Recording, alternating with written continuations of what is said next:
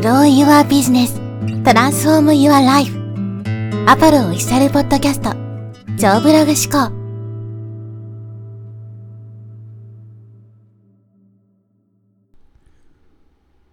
はい、えこんにちは、ポロです。今日はですね、ウェブマーケティングと色についてお話ししていきます。先日、クライアントさんとちょっとね、色について、色使いとかについて話す機会があって、まあ、せっかくなんでね、これ、ポッドキャストでも話した方がいいなと思ったんで、今回はね、まあこのお話をシェアさせてもらいたいと思います。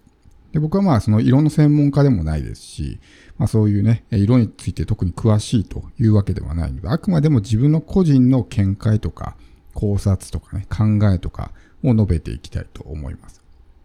で、まあ、この色使いが重要ですよっていうのはね、まあ、言うまでもないと思うんですけど、いろんなシチュエーションでね、このまあ、色っていうのを使うシーンがあると思うんです。まあ、一番わかりやすいのがウェブサイトですよね。どういった色を基調としたウェブサイトにするのかっていうのもありますし、その中でもパーツパーツによってね、ヘッダーのこのバナーの色が何色でとかってあれば、その全体のウェブサイトの色が何色でとかってもありますし、あとはロゴとかね、そういったのも色が重要ですし、もし電子書籍とか出版するんであればね、その本の表紙の色を、ベースを何色にするかとかっていうのもありますよね。で、この色使いに関しては、やっぱりその行動心理学というかね、人間心理学、例えば赤だったらなんかこう、興奮する、ね、興奮をかき立てるとか、青だったら冷静とかね、まあいろいろあると思うんですよ。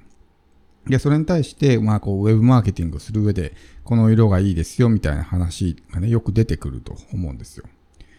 で、例えば、ね、僕が聞いた事例とかで言うと、あの、ボタンの色ってあるじゃないですか。ランディングページとかね、セールスレターとかにあのボタンがあって、あれが何色がいいのかみたいな議論ってよく出てくると思うんですよ。で、それに対して、ね、あれの最適な色は、まあ、あの、アマゾンのボタンのね、あのデザインが最強だみたいな風に、まあ言ってる人もいるわけですね。まあ Amazon って世界一の、まあ、EC サイトなんで、Amazon が考え抜いてね、まあ、えー決めた色。だから Amazon のあのオレンジを、まあ、主体として、文字がちょっとね、青っぽい色のボタン？あのボタンを使うのがいいみたいな風に、まあそういう風に主張してる人もいるわけですけど、僕はですね、それは非常にまあ表面的というかね、短絡的な発想だと思うんですね。あれは Amazon の中にあのボタンがあるから最適な色がね、あのオレンジのボタンになるわけであって、すべてのケースにおいてオレンジが最適とは限らないわけですね。もしあれがね、もうすべてのケースにおいて最強の、まあ、ボタンの配色なのであればですね、もちろん Amazon だけじゃなくて、もっとトップレベルのね、EC サイトとか、まあ世の中にいっぱいあるわけじゃないですか、世界中に。じゃあなんで他のウェブサイトは使わないんですかって話になるわけですよ。他のウェブサイトがそれを使ってないってことは、ね、えーその色が最強ではないということだと思うんですよ。色っていうのはコントラストですから。何色の中に何色があるから、ね、それが目立つとか目立たないとかってあるわけですね。例えば赤とかって一般的にはすごく目立ちますけど、じゃあ全体がオレンジっぽい色の中に赤があったら、じゃあ果たして目立つのかって言うと目立たないですよね。ということがあるんで、やっぱそのコントラストみたいなものも考えていかないといけないわけですよ。で、この色使いを考えるときにね、その、例えば全くマッチしてないのにね、えーそのセールスレターとかに Amazon のあの色のボタンがあってもね、違和感しかないみたいな、おかしいっていう風になるわけですね。で、この色使いを考えるときに僕が意識してることを言うとですね、まず一つは、その世界観みたいなものですね。自分が表現したい世界観みたいな。だ例えば自分のブログがちょっと高級感出したいんだったら、なんかこう、紺色っぽいね、色を使うとか、ちょっと高級感出ますよね。だったりとか、まあその自分のイメージカラーだったりとかね、そういったものです。イメージカラーってすごく大事ですから、ブランディングっていう点においても。例えばマクドナルドだったら、ね、赤と黄色みたいなのありますよね。例えば HIS だったら青とかね、ありますよね。Facebook 青、YouTube 赤みたいなね、感じであると思うんですけど、そういう、まあ、イメージカラーがあるんであれば、やっぱそれを基調としてやった方がいいですし、それがこう認知になる。何々といえば何色みたいな感じの認知になるんで、まあ、ブランディングに関わってくるわけですけど、まあ、そういったイメージカラー、もしくは自分が表現したい世界観ですね。をベースにしてやるっていうのが一つと、あるいは、まあ、例えば電子書籍とか本を書く場合っていうのは、ターゲットが好む色っていうのもやっぱ意識した方がいいわけですよ。例えば、自分のね、書いた本が女性向けの本なのに、このメインの配色が青とかだと、やっぱりマッチしてないと思うんですね。とか、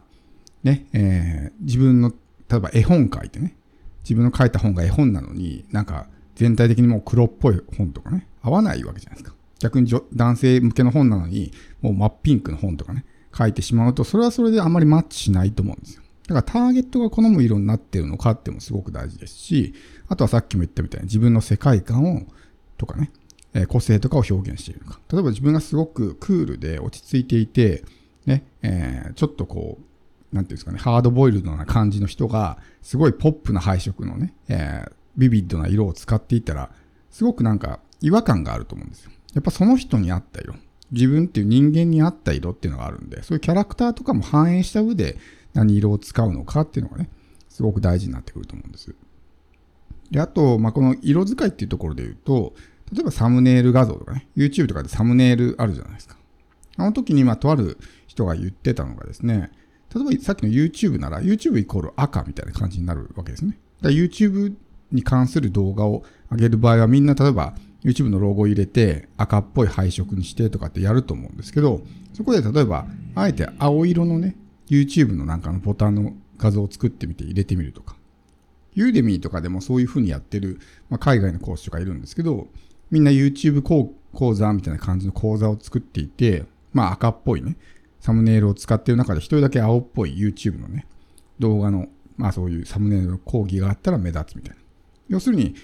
役割としてはいかに相手の目に留まるのかっていうのがね、サムネイルの役割だから、目立つ必要があるわけですよ。目立つっていう点においては、他と完全にね、こう埋もれてしまっては目立たないので、他がみんな赤を使うんだったら自分は青を使うっていうのは、一つの戦略なわけですね。だから何色が最適なのかっていうのはその状況にもよるし、だからそういった目立つ必要があるんであれば、あえて対極になるような色を使った方がいいわけだし、こうウェブサイトとかね、何かを表現するんであれば、調和するような、全体の中で、そのデザインの中に調和するような色使いにしないと。一箇所だけ全然色使いが違うっていう風になると、ものすごくそこだけ浮いてしまうような感じになるんで。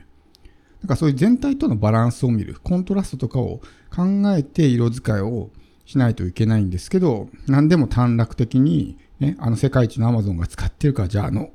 オレンジのね、ボタンが最強なんだっていうのは、それはあまりにも表面的すぎるなっていうふうに僕は思ったんですね。だからその状況によりけりだと思うんですよ。ね、えー、普段そういう色色とかをね、使わない人が突然そういう色を使ったらやっぱりなんか違和感があるし、変な印象を受けたりとかね、するわけじゃないですか。だからこれに関してはもう絶対的な答えは存在しないと思いますし、例えば購買意欲を高めるね、色が仮に赤だったとして、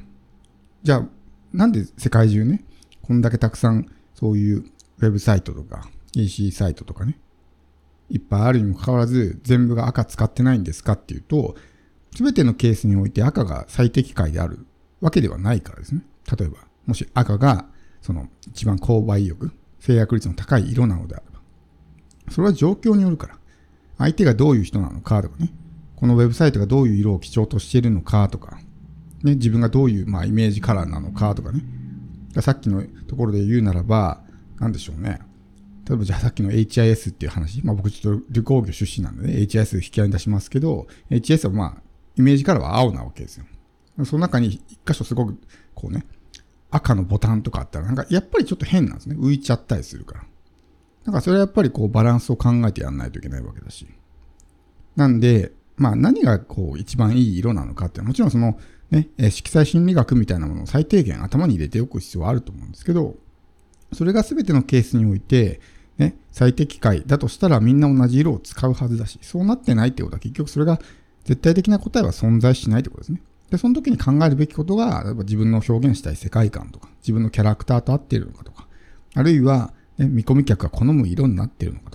あるいはその役割ですよね。サムネイルだったら目立つ必要があるから、他とのね、えー、こう、目立つ色になってるのかとか、調和するような色になってるのかとか、そういったことを全部踏まえて何色が最適なのかっていうのを考えていかないと、そういう簡単なセオリーとかね、だけで片付く話ではないと思うので、これはまああくまでも僕個人の見解ですけど、色使いを考えるときはそういったところをポイントにね、考えていくといいんじゃないかなと思います。